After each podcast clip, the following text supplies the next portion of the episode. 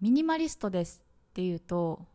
なんかちょっと貧乏そうとかえどうせ部屋に何もない人でしょ？みたいなレッテル貼られることが多くてなんかちょっと悔しいんだよな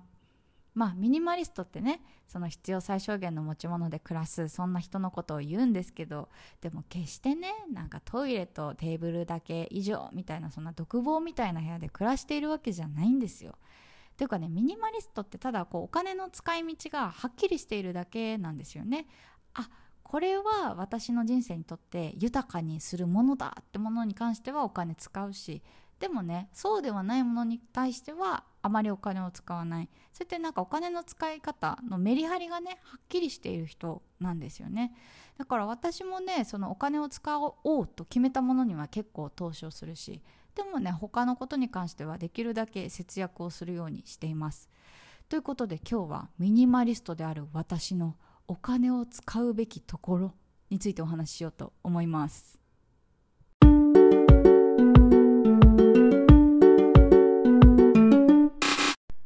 の番組は東南アジアでミニマルライフを送っているアラサー女子マヤが海外生活のリアルや持たない暮らしの様子についてゆるゆるトークしていきます。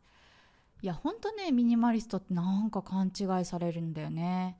怪しそうとかさうるせえよって思っちゃうけど。あごめんなさいねそう思った人。いやでもね本当にそう思うの。なんか勝手にねレッテル貼られることが多くてだからねどうせ倹約家なんでしょみたいなこと言われたりするんだけどまあ確かにねいらないと思ったものに関してはお金使わないけどいやこれはいいぞって思ったものに関しては結構お金を使っています。ということでね今日は、まあ、私のねあここはお金使うよみたいなものを3つほどお話ししようかな。なんですけどねなんかパソコンとか携帯とかさなんか乾燥機付き洗濯機とかまあそれ私持ってないけど、うん、備え付いてるけどなんかそういうの話してもしょうがないのであ意外にそういうのお金かけてんのねみたいなポイントでお話ししたいと思います。まず1つ目はね私アイブロウですね。なんかアイブロウとかかっこよく言っちゃったけど眉毛よね眉毛。眉毛って言えよって感じだけどごめんなさい。そう私ね眉毛にお金かけてます。あの日本にいた時かなもうね3年間ぐらい私アイブロウ専門のなんかなんだっけ美容室みたいなそんなところに通ってました。ほら髪切る時ってさ普通に美容師さんにお願いするでしょ？であこの長さに切ってくださいなんて言って整えてもらうじゃないですか。でもなぜかさ同じ毛なのに眉毛はやらないよね。ついついさ自分のなんかさじ加減であここは長いかなパシッみたいな感じで切ってあ切りすぎちゃったみたいなさそういうことないないですか？でさ私髪型よりも眉毛の方が大事だと思ってるのよね。私前髪がないんですよ。あの基本ねこうかき分けている状態なのでもう眉毛全見えなのね。だからさやっぱ眉毛の形ってめちゃくちゃ大事でやっぱ眉毛って人のね表情を決めるというか顔を決めるもう最大の最重要パーツだと思ってて。なので私はね眉毛に結構お金をかけてました。なんか眉毛っていうと、まあ、なんだろうこう整えてもらうもあるしあとはおでこをワックスかけてもらってめっちゃ痛いんだけどこうベリベリベリって取ってもらってさ産毛とかをね綺麗にしてもらうの。なんかそんな感じでこう眉の輪郭をはっきりさせてこう顔立ちっていうのかな？その辺をこうパッと明るくさせるようなそんなことをしていましたでねやっぱ眉毛ってさ自分で描いたりするのめんどくさくない？なんか私ね濃い方なんですよ眉毛が。めっちゃねボーボーなの。ボーボーって言い方もさ変だけど。だからねなんか自分で整えるってなると結構手間だし。でそれでさなんか失敗したらもうそれはそれでもう嫌じゃん。だからね私はあの3年間ぐらいその眉毛の専門店みたいなところに通って整えてもらいました。でねそのおかげでね今だいぶ楽なのよね。なんかでも形が出来上がったみたい。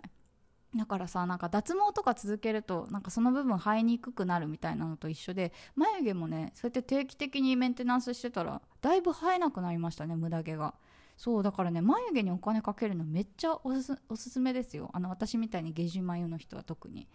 でねなんか今はねベトナムはそういうワックス系のなんか眉眉毛のやつやってないんですけどてかないんですけどなんかね、えっと、床屋さんみたいな感じでシェービングはしてもらえるんですよ。だからなんかおでこのシェービングとか合わせてちょっと眉毛整えてもらうみたいなのは今もやっていてそうだから月にいくらぐらいなんだろう3000円ぐらいかな。こっちめっちゃ安いんでなんか3000円ぐらいなんですけど日本にいた時は多分6000円7000円とかそれぐらいかけてました。でもやっぱねメイクの時間も短縮されるしなんせね自分の顔のテンション上がります。本当に。自分の顔を鏡で見た時お意外にいいじゃんみたいに思えるから結構ね眉毛にお金かけるのおすすめですよ。はい。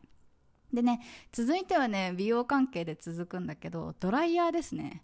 いや私ねドライヤーはねマジでその辺のドライヤー使わない方がいいと思っている派であの一点投資多分2万円ぐらいしたかな。あのパナソニックのナノイーを使っています。多分ねもうちょっと安いんですよ。1万円ぐらいで買えるんですけど私ね海外でも使える海外対応のやつを買っていてそれがね確か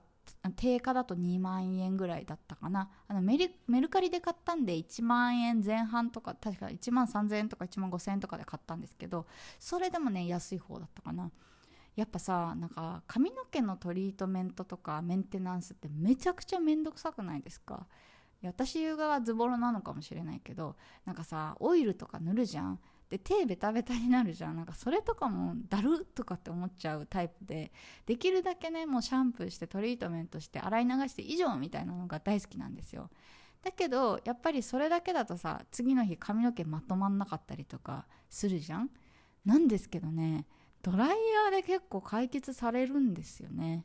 なんかさドライヤーってなんか私よくわかんないけどやっぱりなんかその風のその風量とかあのキューティクルを守る優しいマイナスイオン的なやつとか そういうの発生させるやつとさせないやつだと全然違うらしいんですよね。でさなんかドライヤーってめちゃくちゃなんかそのコスパいいじゃないですか。長期的に見てさすぐ壊れたりしないじゃん？って思うとまあ 2,、えっと、2万円でパッと聞くとさえドライヤーに2万円高って思うけど私これ使って3年目とかになるし。だからそう思うとさいや 3, 3年とか使えて2万円って言ったらね費用対効果というか日割りしたらいくらになるんだよっていうそんな感じでいくとさいやドライヤーの方が多分なんかトリートメントとかでお金使うよりいやーいいんじゃないかなと思ってて。だからね私ドライヤーはあの結構いいのを使ってます。なんかねダイソンとかもいいなって思ったんだけど試してやってみたら結構風量がえげつなさすぎてね私はあのナノイーを使っています。海外行く人とかめちゃくちゃおすすめですよ。海外専用のプラグとかついてるんで。うん。ということで2つ目ドライヤーでした。でね3つ目はねこれは意外性あんまないんだけど本ですね。私先月の本題数えてみたら1万4000円ぐらい使ってました。これね漫画除くだね。先月の場合は。そう。だからそう思うとさ本代で1万4000円月って結構高くない？でなんかこれがねその先月特段高かったかっていうとそうではなくて多分コンスタントに1万円ぐらい使ってるんですよね。そうそう。でなんか Kindle の Unlimited とかも入ってるからそれで言うとプラス1000円とかそれぐらいかかってますね。やっぱさあの本ってねなんか新しい世界と出会う唯一のツールなんじゃないかなと思ってて。まあ YouTube とか便利なものありますけどいや YouTube とかってさなんかついついなんかなんだろうそれ以外のものもね見えてしまうというかさなんか興味のないものまで流れて見てしまう私の悪い癖があるんですよだからさなんか集中できなくて1個おいいなと思ったものがあってもなんか次違うこと言ってって言ってどんどん時間が解けてってしまうんですよねでも本だとさ一点集それもまた一点集中だけどさこれ買ったって思ったらそれをなんかとりあえず面と向かって向き合うみたいななんかそういう時間になるから私的にはねなんか YouTube より本とかラジオとかなんかそういうなんかそれだけ集中できるものとかがね好きなんですよね。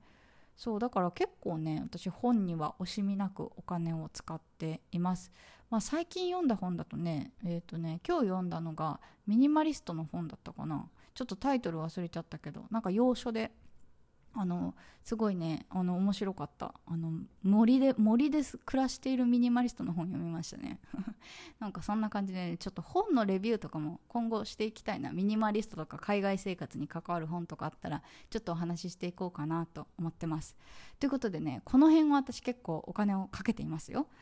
皆さんもねお金をかけているものあったらぜひ教えてください。ということで最後まで聞いていただきありがとうございました。ではまた。バイバイ。